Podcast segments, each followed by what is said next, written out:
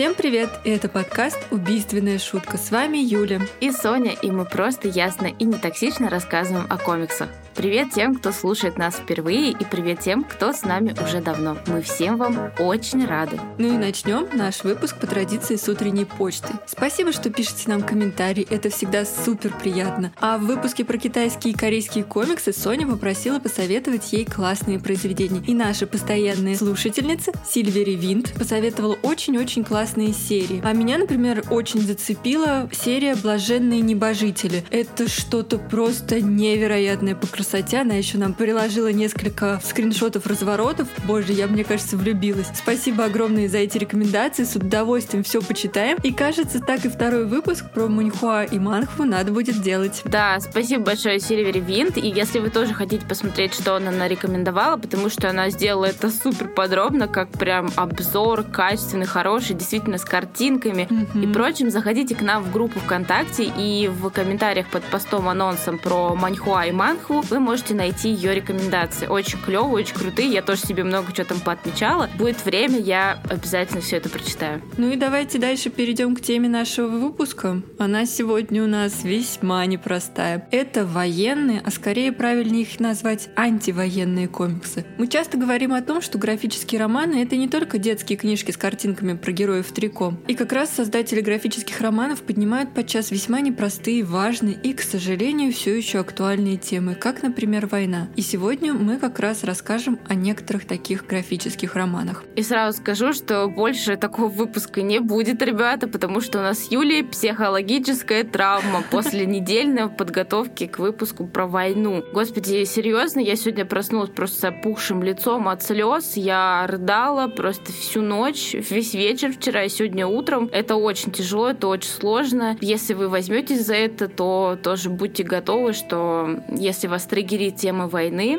возможно, вас тоже вызовет это какой-то большой, сильный эмоциональный отклик. Но взяться за это мы реально вам советуем, потому что это не только потрясающие по красоте графические романы, но и очень-очень важные по смыслу комиксы. Да, и наш выпуск приурочен как раз-таки к 9 мая, который будет э, как раз-таки совсем очень скоро после выхода нашего выпуска. И мы надеемся, что память об этих важных событиях, которая сохраняется в книгах, фильмах и комиксах, она будет с нами навечно, для того, чтобы мы все это помнили, помнили нашу историю и больше не повторяли этих ужасных ошибок. А сегодня я расскажу о самом известном, самом культовом, самом читаемом, самом премированном комиксе о войне – и да, это «Маус», единственный комикс, получивший Пулитцеровскую премию. «Маус. Рассказ выжившего» — это графический роман, написанный Артом Шпигельманом и рассказывающий о жизни его отца Владека Шпигельмана, польского еврея, пережившего Холокост.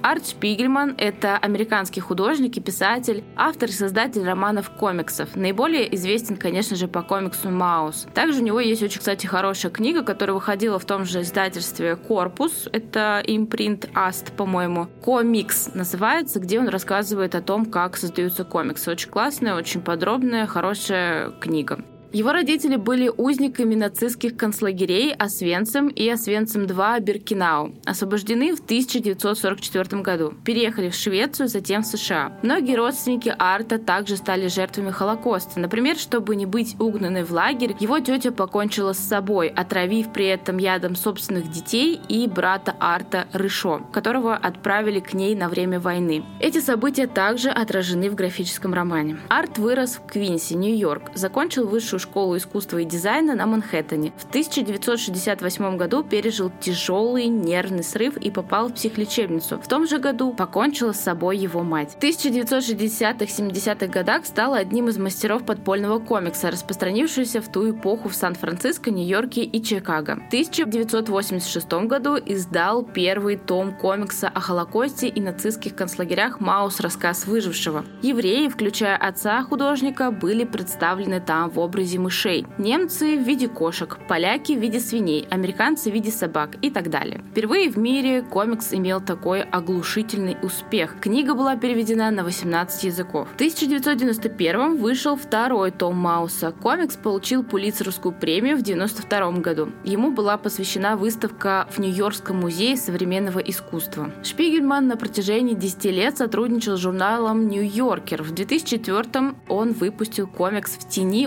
уничтоженных башен», в основу которого легли события 11 сентября. В 2006 году он откликнулся на скандал, разгоревшийся вокруг карикатурных изображений пророка Мухаммада, дав в статье журнала Harper's драматический обзор судеб художников от Анаре Дамье до Жоржа Гросса, занимавшихся политической карикатурой. Вместе с женой, французской художницей и писательницей Франсуазой Мули, составил несколько антологий комиксов. То есть, э, судя по его биографии, можно сказать, что человек действительно очень много занимался политическим и военным просвещением. Ух, я уже хочу в тени уничтоженных башен почитать. Да, мне, кстати, тоже стало интересно, потому что, опять же, это очень громкое, очень важное и просто событие, которое Нью-Йорк потрясло в свое время. Да не только Нью-Йорк, мне кажется, а вообще весь мир. Да, это точно. Ну и премию автора, конечно, тоже большое количество. Например, премия лучшему иностранному автору на фестивале комиксов в Луке в 1982 году, премия за лучшую книгу на международном фестивале в Ангулеме в 1988 году, та же награда в 93-м за второй том Мауса. Также у него есть множество других премий в США, Швеции, ФРГ. И в 2005 году журнал Time включил Арта Шпигельмана в число 100 наиболее влиятельных людей мира. Неудивительно, какую литературу он пишет, в принципе, это очень логично. Начиная с момента выхода, Маус был предметом большого количества обсуждений. Даже Алан Мур хорошо отзывался о Маусе. Он говорил,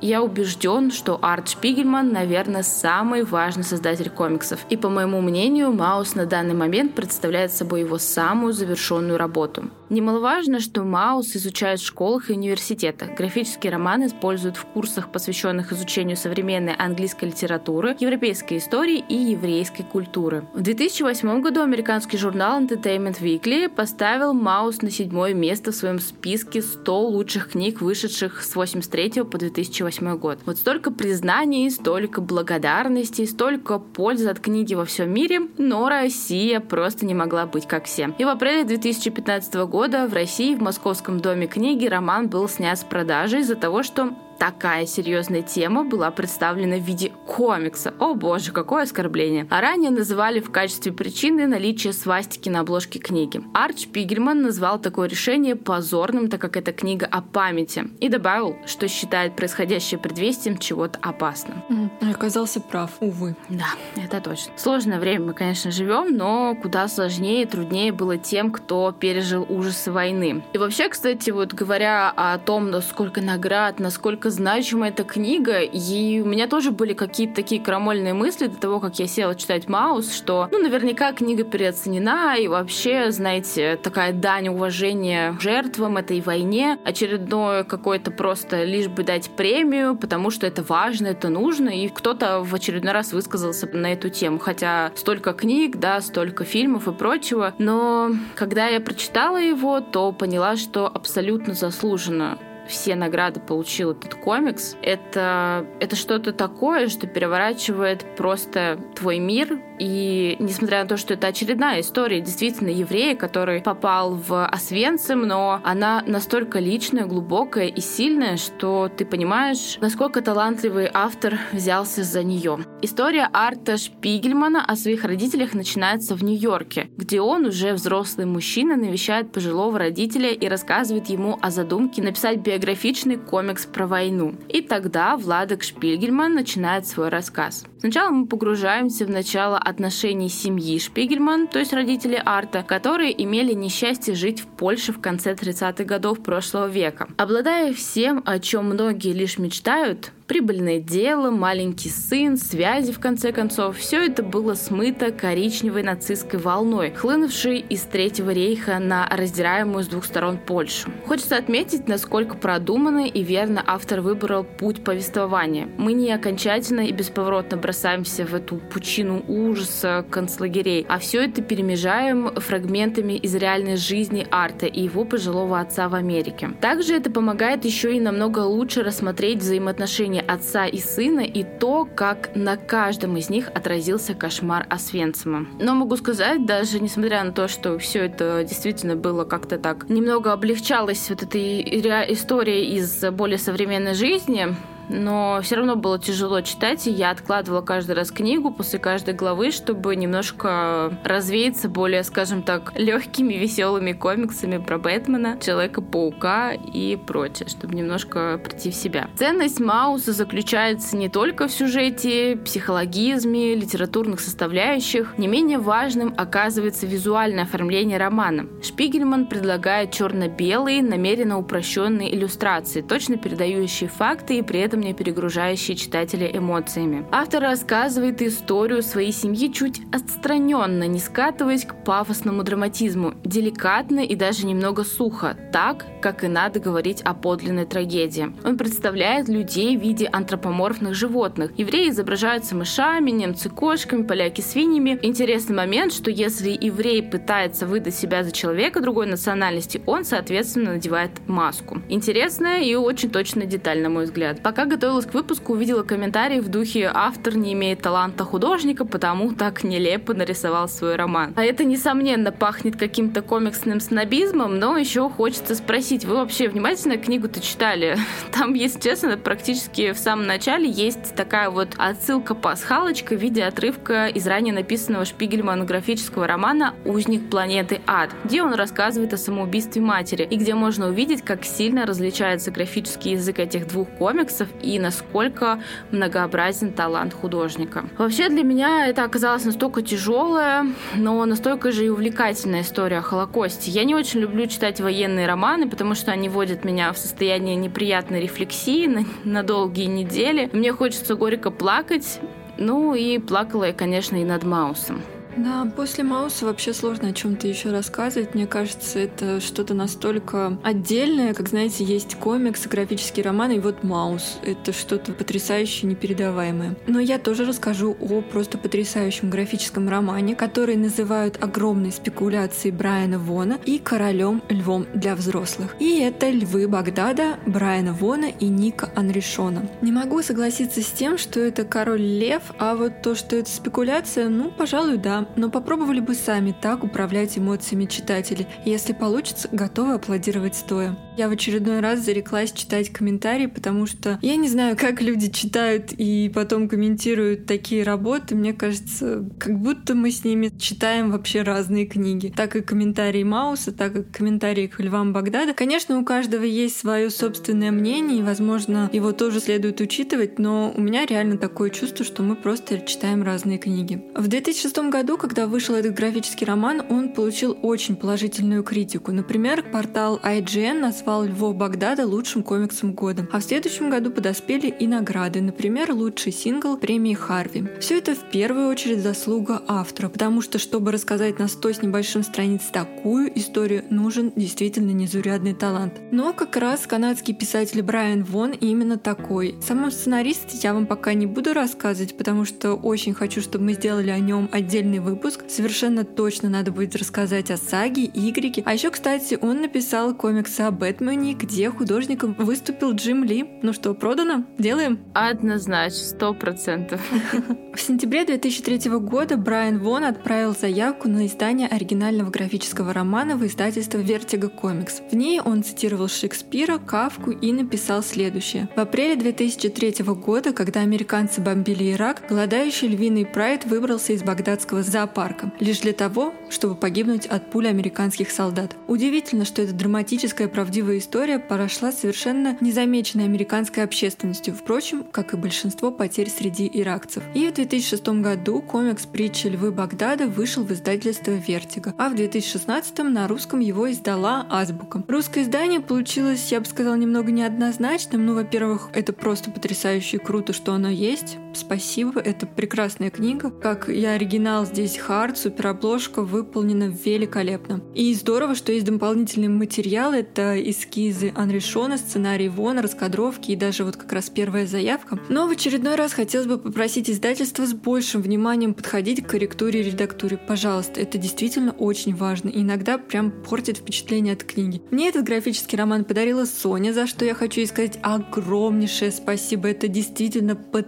потрясающий графический роман, который стал просто одним из моих любимых. Несмотря на небольшой объем, в нем рассказана очень-очень глубокая история, в которой поднимается много важных вопросов. Но ответы Брайан Вон не дает, потому что однозначного, а уж тем более правильного ответа здесь нет. Тут каждый решает сам. Итак, о чем же комикс? В 2003 году в Ираке шла война. Коалиционные силы, вторгшиеся в Ирак для свержения диктаторского режима Саддама Хусейна, успешно уничтожали Багдад бомбардировками и в том числе разрушили зоопарк. Смотрители сбежали и оставили примерно 700 животных под обстрелом. Многие животные, в числе которых были опасные хищники, сбежали. Кстати, я потом посмотрела, это, ну, реально действительно такой случай был, и там было 700 э, животных в багдадском зоопарке, из них выжило примерно 35, то есть э, подавляющее число животных погибло. Сейчас э, багдадский зоопарк восстановлен, в нем более тысячи животных, ну и как раз перед нами здесь будет история львиного прайда. Прайд возглавляет Зил, это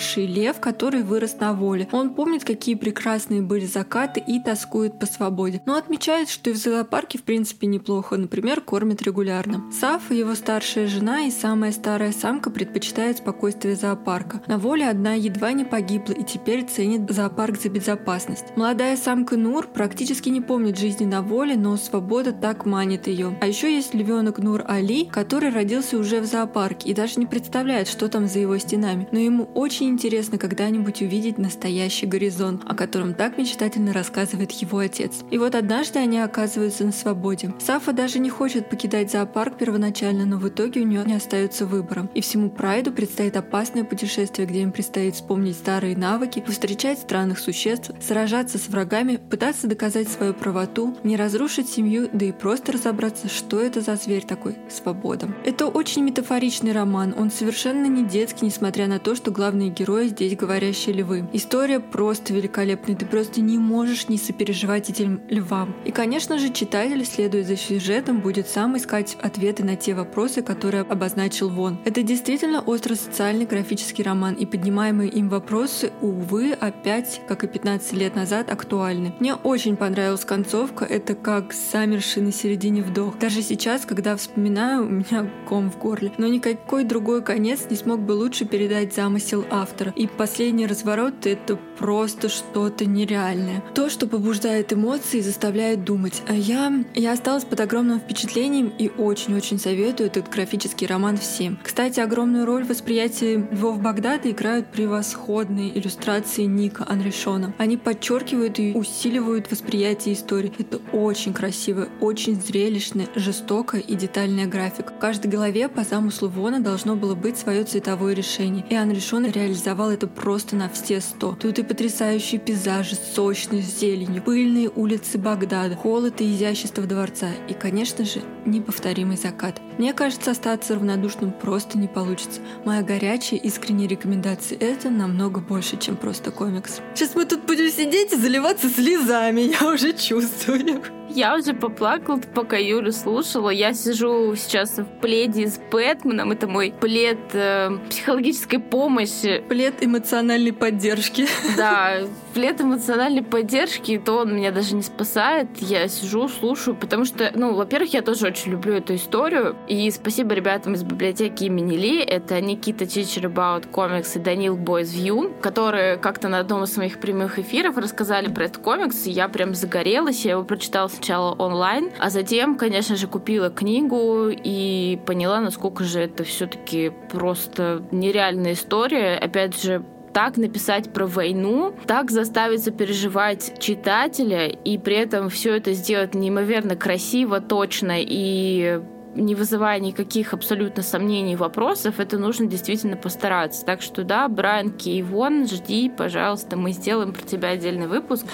Но если говорить про Вторую мировую войну, то мы сначала можем все это посмотреть, как это происходило глазами евреев в концлагерях в Маусе, а также можем это посмотреть со стороны обычных крестьян, обычных жителей, которые тоже попали в эту, в эту перипетию, в этот переплет. И, например, в комиксе «Перешеек» от издательства «Бум книга» нам расскажет историю 1944 года. Поражение Финляндии во Второй мировой войне вынуждает ее передать Карельский перешеек Советскому Союзу. Мирному населению приходится спешно покидать родные села, оставлять землю и скот. На фоне срочной эвакуации разворачиваются истории двух героев, дезертира Аува Оксала, который, попав под обстрел, сходит с ума и не может понять, жив он или мертв. Ну и у него действительно случается какая-то контузия, потому что он прям даже в графическом романе показано, как он видит призраков, как у него меняется восприятие восприятие этого мира и так далее. И второе действующее лицо — это доярка Мария Шемейка, которая даже под угрозой смерти пытается спасти стадо коров своего села. Обращаясь к теме войны, Хайнерина Майсейнен говорит вовсе не о героизме, мужестве и стойкости, а о том, какие страшные последствия несут любые военные действия для тех, кого заставили воевать, и тех, кто стал их невольной жертвой. Перешеек основан на архивных записях Фонда финского литературного общества, а также на воспоминаниях воспоминаниях очевидцев о пережитых испытаниях во время эвакуации в Карелии, собранных с 97 по 99 год. В 2016 году книга была удостоена Государственной премии Финляндии в области комиксов. Рисунок там выполнен таким обычным грифельным карандашом. То есть, вы знаете, как будто бы раньше, как на уроках ИЗО мы рисовали, да, там всякие вот эти рисуночки, кажется, будто бы действительно какой-то ребенок или школьник рисует. И все это, наверное, удачно так подано под этим соусом а, детскости, потому что иначе, если это было бы невероятно детализировано, то, мне кажется, психика людей, кто это читает, вообще сошла, сошла бы просто с ума. Но все фреймы расчерчены художником вручную. Цветовая палитра здесь, соответственно, серая, и кое-где видно, как художник делал схематичные наброски, и как потом это превращалось в полноценный рисунок. Но когда листаешь комикс, реально создается ощущение из-за того, что там все закрашено штриховкой, что ты сам сейчас прям запачкаешь руки в серебристой пыли грифельного карандаша. При этом в книгу добавлено большое количество реальных фотографий того времени, которые отлично дополняют незамысловатый сюжет. Сюжет действительно простой, вот как э, вначале ей сказала, вот есть доярка Мария, которая спасает коров, а есть вот этот вот контуженный солдат, и как потом они встретятся и в итоге разойдутся, как вообще пройдет эта эвакуация, то есть, и, в принципе, и слов-то там практически нет, их очень мало. В основном э, идет упор на визуальную составляющую и как раз-таки на фотографии. А еще интересный момент, что в самом начале книги дается ссылка, по-моему, на Apple Music или что-то такое, где есть э, саундтрек к этому графическому роману, который вы можете включить и еще более полно погрузиться в историю. Здесь, знаете, несмотря на всю вот эту вот какую-то такую ужасающую картину, даже фотографии есть мертвых людей, да, будь будьте осторожны, все-таки это не 12 плюс, как в Маусе. Здесь уже 18 плюс, здесь есть и трупы людей и все прочее. Несмотря на вот это какой-то прям реалистичность и ужас, мне немножко, наверное, до конца я не прониклась всей этой истории. Вот, не знаю, может быть, мне стоит еще раз к ней вернуться или что-то такое, но даже на фотографиях люди кажутся достаточно не то чтобы счастливыми, а вроде бы спокойными, они просто устали от дальней дороги, от этого похода, но они не в ужасе, они не страдают, э, и кажется, что в принципе-то у них все хорошо и здорово, хоть кто-то вообще в этой войне остался не с разбитым сердцем, но все равно, возвращаясь к событиям этой истории, именно реально, что происходило в тот момент на этом перешейке, кажется, что все-таки это было намного страшнее, и, наверное, вот эта вот карикатурная составляющая графического языка автора, она немножко здесь подвела ну, как бы она, опять же говорю, что вроде бы и не вводит в какой-то катарсис, и ты не хочешь просто умереть от ужаса, но и при этом из-за того, что некоторые фреймы настолько сильно заштрихованы, что не очень понятно, что конкретно там происходит, и ты вроде бы как бы не до конца проникаешься всем этим. Опять же, сравнивая Маус и Перешея, хотя это, наверное, ну, как-то не очень их сравнивать, но в любом случае это все происходит э, события в один тот же период временной, могу сказать, что Маус производит наиболее более сильное впечатление и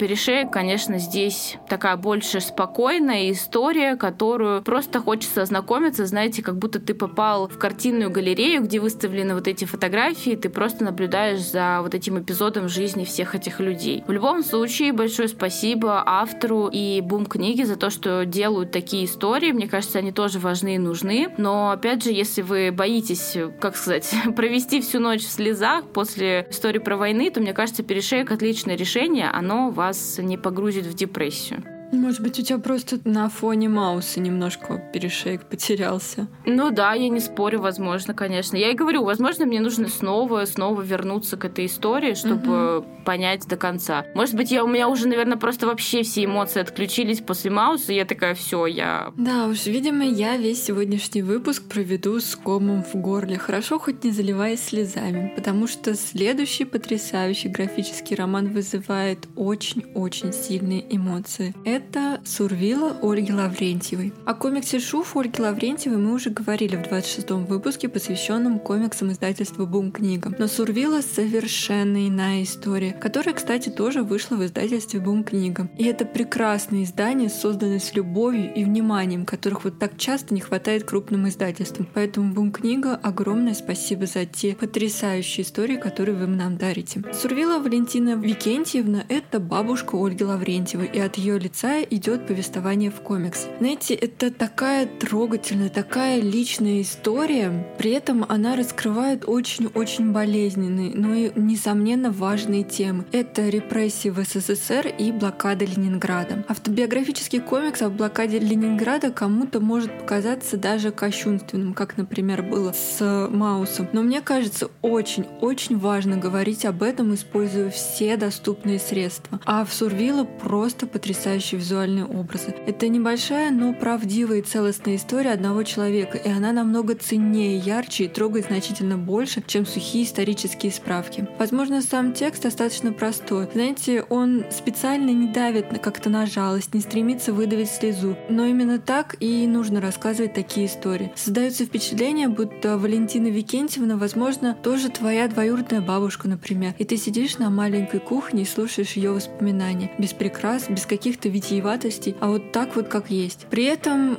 какой же там восхитительный визуальный язык. Комикс черно-белый, но при этом очень красивый, эмоциональный, гармоничный. В него погружаешься как будто в омут памяти и чувствуешь, как в лицо летят колючие снежинки этой бесконечной ледяной метели, как окутывает холод и постоянное беспокойное ожидание. Очень-очень сильный графический роман, созданный с невероятной любовью. Его хочется рассматривать, к нему хочется возвращаться, в нем столько деталей, столько важного. Я уже дважды его перечитывала и обязательно перечитаю его снова и снова. Знаете, он тоже черно-белый, и какие-то фреймы просто захвачены вот этим черным цветом, и это настолько сильное эмоциональное впечатление создается. Ты просто понимаешь, что вот эта тьма, она действительно как наползает. И, честно, немного сложно говорить о нем. Мне кажется, это действительно важно самому прочитать, самому понять эту историю, прочувствовать ее буквально. Даже на словах это так просто сложно передать, но когда читаешь и погружаешься в эту историю, действительно создается полное ощущение близости с этим героем. Настолько Валентина Викентьевна становится твоей родной на весь этот графический роман, что очень сложно удержаться от каких-то максимально сильных эмоций, слез и прочего. Мне кажется, это такие истории. Действительно, огромное спасибо автору, что поделилась с нами. Она неимоверно личная, неимоверно трогательная. И мне кажется, читать ее действительно стоит.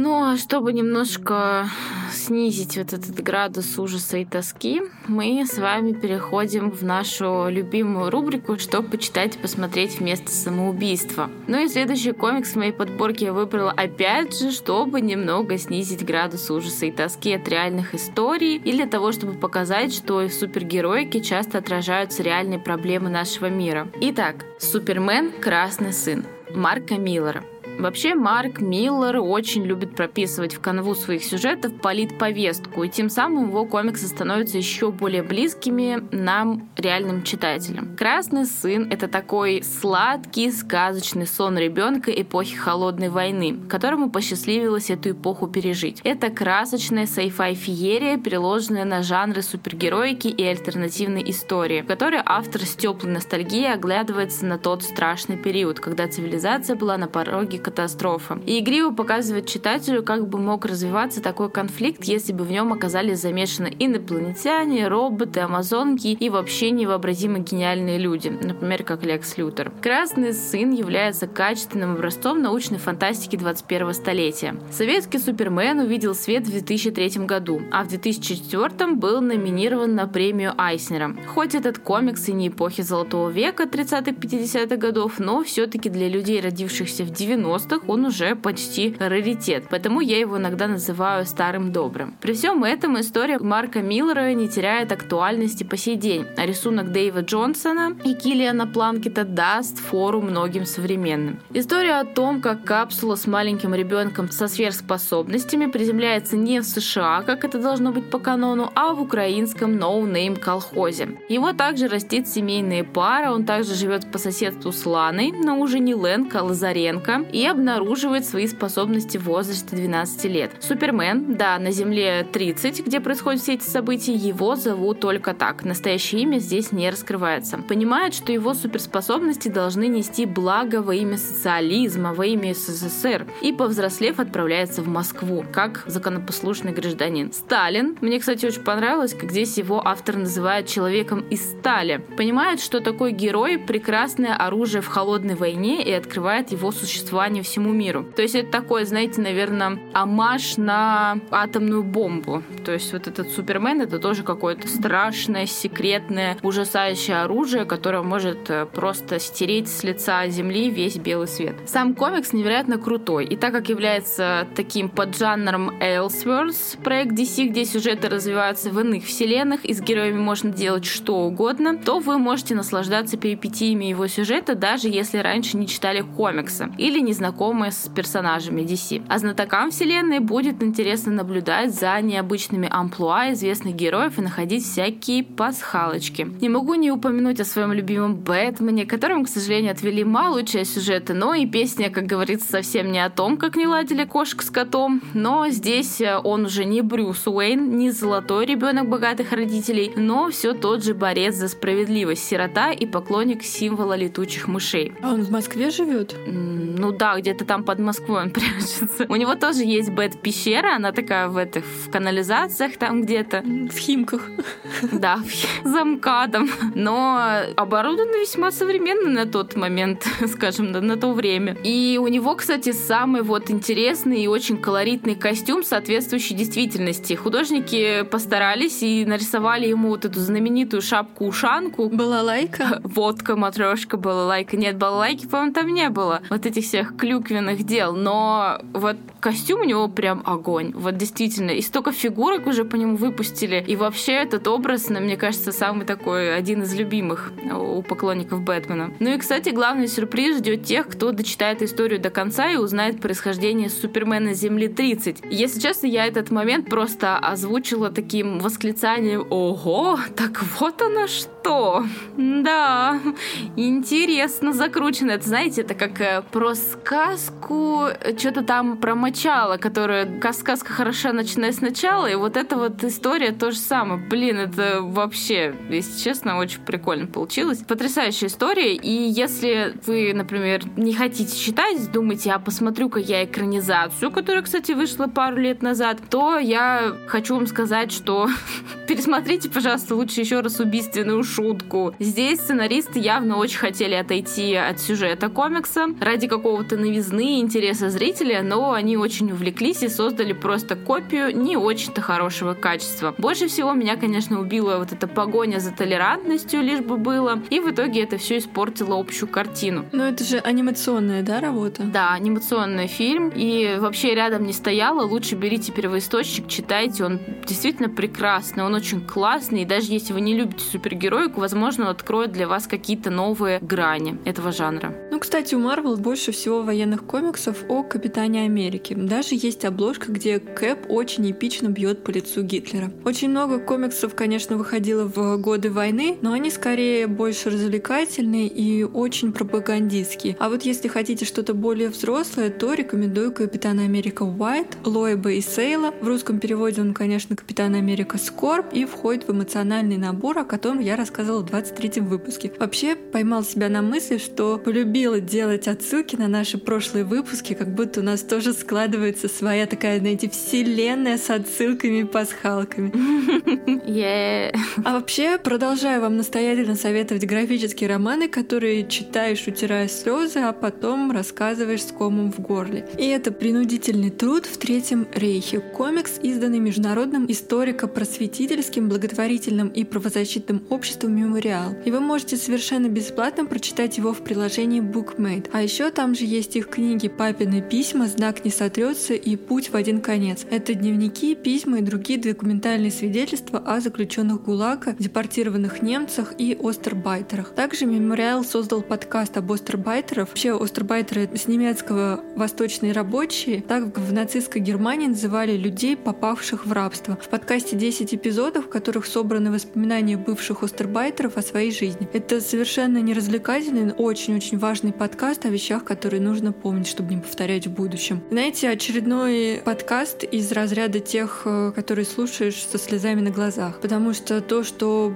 пришлось пережить этим людям, это просто какой-то кошмар. Так и комикс «Принудительный труд в Третьем рейхе» обязательно стоит читать. Нам в школе рассказывали о подвиге целого народа в годы войны. Но, знаете, именно графические романы, такие как этот и как Сурвила, дают нам представление о жизни одного человека. И это оказывает намного более сильное впечатление и намного больше откликается, чем какие-то просто огромные цифры погибших, пострадавших, разрушенной техники и домов. Принудительный труд основан на реальных событиях. Он рассказывает о трех женщинах, судьбу которых определил насильственный угон и работа в германских трудовых лагерях в годы Второй мировой войны. Гелена — это чешская еврейка с Волыни. Она бежала из трудового лагеря и примкнула к партизанам. Ермила добровольно записалась на работу в Германии, чтобы спастись от преследования гестап. Но вообще, когда я говорю добровольно, это как-то звучит, что она такая, о, пойду-ка я поработаю на немцев. Но нет, это на самом деле реально вынужденный и ужасный труд, и наблюдать за этим, читать про это действительно сложно. Франциска родилась у матери польки и отца чеха, которые познакомились и полюбили друг друга во время работы на немецком оружейном заводе. Вообще, читая этот комикс, мне все время приходилось напоминать себе, что он основан на реальных событиях, а не какой-нибудь вымысел Оруэлла, потому что это действительно не укладывается в голове. И мне бы правда хотелось, чтобы таких комиксов было как можно больше, пусть их ужасно сложно эмоционально читать, и как можно больше людей, чтобы их читали. Это то, о чем мы должны всегда помнить, потому что очень важно. Надеюсь, у нас тоже когда-нибудь мы дойдем до того, что а, Маусы и Сурвила будут проходить в школах, потому что это намного сильнее производит впечатление, намного лучше остается в памяти и намного больше вызывает эмоции, чем какие-то сухие сводки о погибших э, людях. Мне кажется, вот для меня, не знаю, как для кого, но когда я просто читаю, что погибло 140 тысяч человек, для меня это остается какими-то просто сухими цифрами. Но когда я погружаюсь в историю одного отдельного человека, я могу полностью прочувствовать и осознать, насколько ужасно, кошмарно это было, и как же не хочется, чтобы все это повторилось. Да, если вы еще больше хотите проникнуться этой атмосферой и живете, например, где-то в Москве, Московской области, или направляетесь в Москву, например, на какие-нибудь каникулы. Вот недавно мы с семьей посетили Центральный музей Великой Отечественной войны на Поклонной горе.